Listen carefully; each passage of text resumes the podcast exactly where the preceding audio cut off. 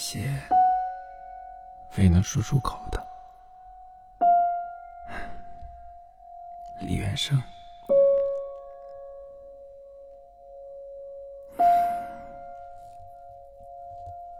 夏天写过最炙热的桥段，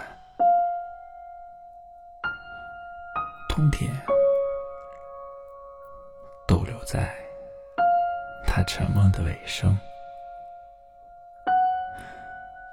我在一个词和另一个词之间犹豫，他们的距离有多远？我心中的深渊就有多远。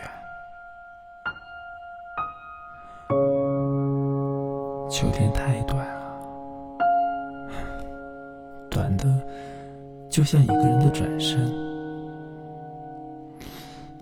来不及寄出的信纸，沿街飞舞。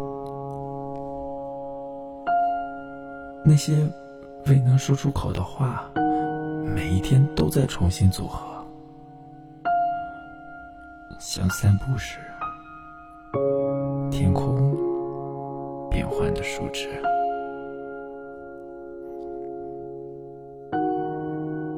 同样短的，还有春天。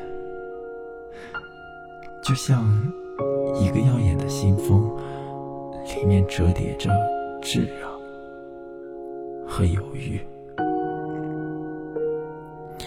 却没有任何具体的内容。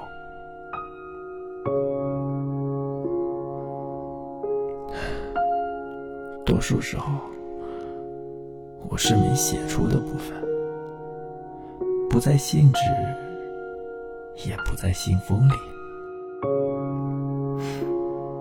是新开始前那激动的空白，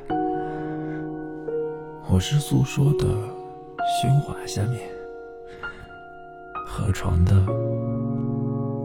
深深沉默。